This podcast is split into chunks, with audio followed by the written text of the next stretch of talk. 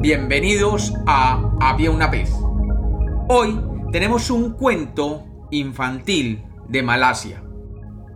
Bienvenidos de nuevo a Había una vez. Espero que lo disfruten. Había una vez. Había una vez una mujer llamada Mac Cantan que vivía con su hija Melur. Y ambas eran conocidas por hacer el cuy más delicioso de la aldea. El cuy es un pedazo de comida que usualmente se hace de arroz en Malasia. Un día, mientras preparaban el cuy, escucharon un sonido de llanto y descubrieron que la voz provenía del arroz esparcido en el suelo que los vecinos habían arrojado hacia el patio trasero de Macantán y Melur. ¿Por qué lloras? Le preguntó Macantán al arroz. Y éste le respondió, estoy triste, muy triste de que los humanos no me aprecien. Soy su comida, pero en su lugar me tiran como si no sirviera para nada. Macantán y Melur sintieron la decepción del arroz, así que recogieron cada uno de los granos de arroz del suelo y habiendo reunido un tazón de arroz, lo formaron en forma de flores. Las flores de arroz daban una fragancia dulce y deliciosa. Macantan y Melur vendían las flores de arroz junto con el cuy. Debido al dulce olor de las flores de arroz, eran muy populares entre los aldeanos y a partir de entonces, Macantan y Melur guardaban todo el arroz sobrante de sus vecinos para hacer flores de arroz que vendían en el mercado. Un día, Akantan quiso llevar la flor de arroz al rey. Rajá, Amirul, Alamán. Sin embargo, los guardias las detuvieron en las puertas del palacio. ¿Qué traen ustedes? Le dijeron. Esas flores de arroz no son lo suficientemente hermosas para el rey. Inmediatamente le cerraron las puertas del palacio.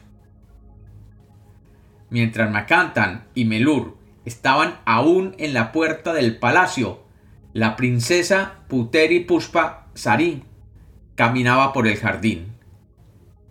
Y de pronto sintió un olor en el aire y se dijo a sí misma, qué dulce olor existe actualmente.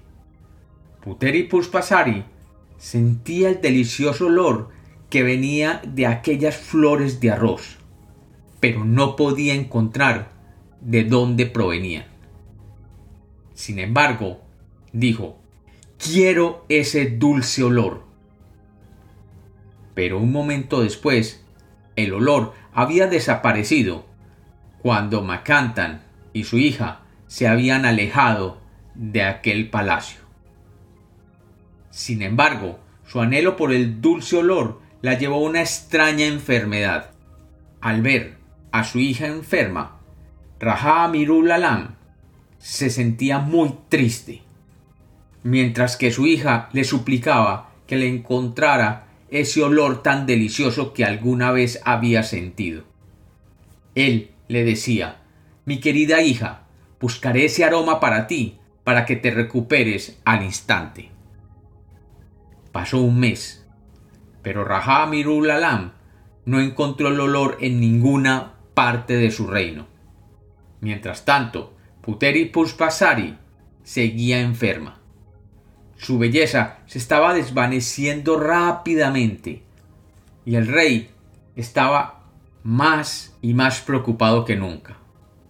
Un día, Raja Amirul Alam pasó por la casa de Macantán. Tenía curiosidad por la chica que recogía el arroz sobrante que la gente había tirado. Vio cómo la niña convertía el arroz en unas bellas flores y sintió el olor. Y le dijo, Oh, qué dulce olor en el aire tienen ustedes aquí. mientras estaba parado afuera de la casa de Macantán y notó que dicho olor venía de aquellas flores que la niña estaba preparando. Hija mía, cuéntame la historia de las flores de arroz y el dulce olor que dan, preguntó el rey. Melur le contó la historia de cómo se hicieron aquellas flores de arroz con el arroz sobrante. Aquello impresionó mucho al rey y le dijo Te invitaré a ti y a tu madre al palacio.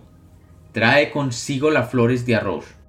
Creo que su dulce olor es lo que mi hija ha estado esperando tanto tiempo.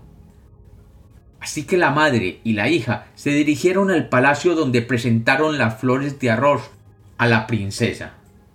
Esta, en su lecho de enferma, sintió aquel olor que le penetraba en su cuerpo y le hacía vibrar en su alma. Y rápidamente se fue recuperando de su extraña enfermedad al oler las flores de arroz. Macantán y Melur habían traído de vuelta la salud de la hija debido al dulce olor de las flores de arroz que habían hecho. Y el rey, agradecido, las invitó a vivir en el palacio como recompensa. Y a partir de entonces, Macantán y Melur vivieron en aquel palacio fabricando pequeñas flores de arroz con aquellos arroces tirados por los vecinos. Y como los cuentos nacieron para ser contados, este es otro cuento infantil de Había una vez.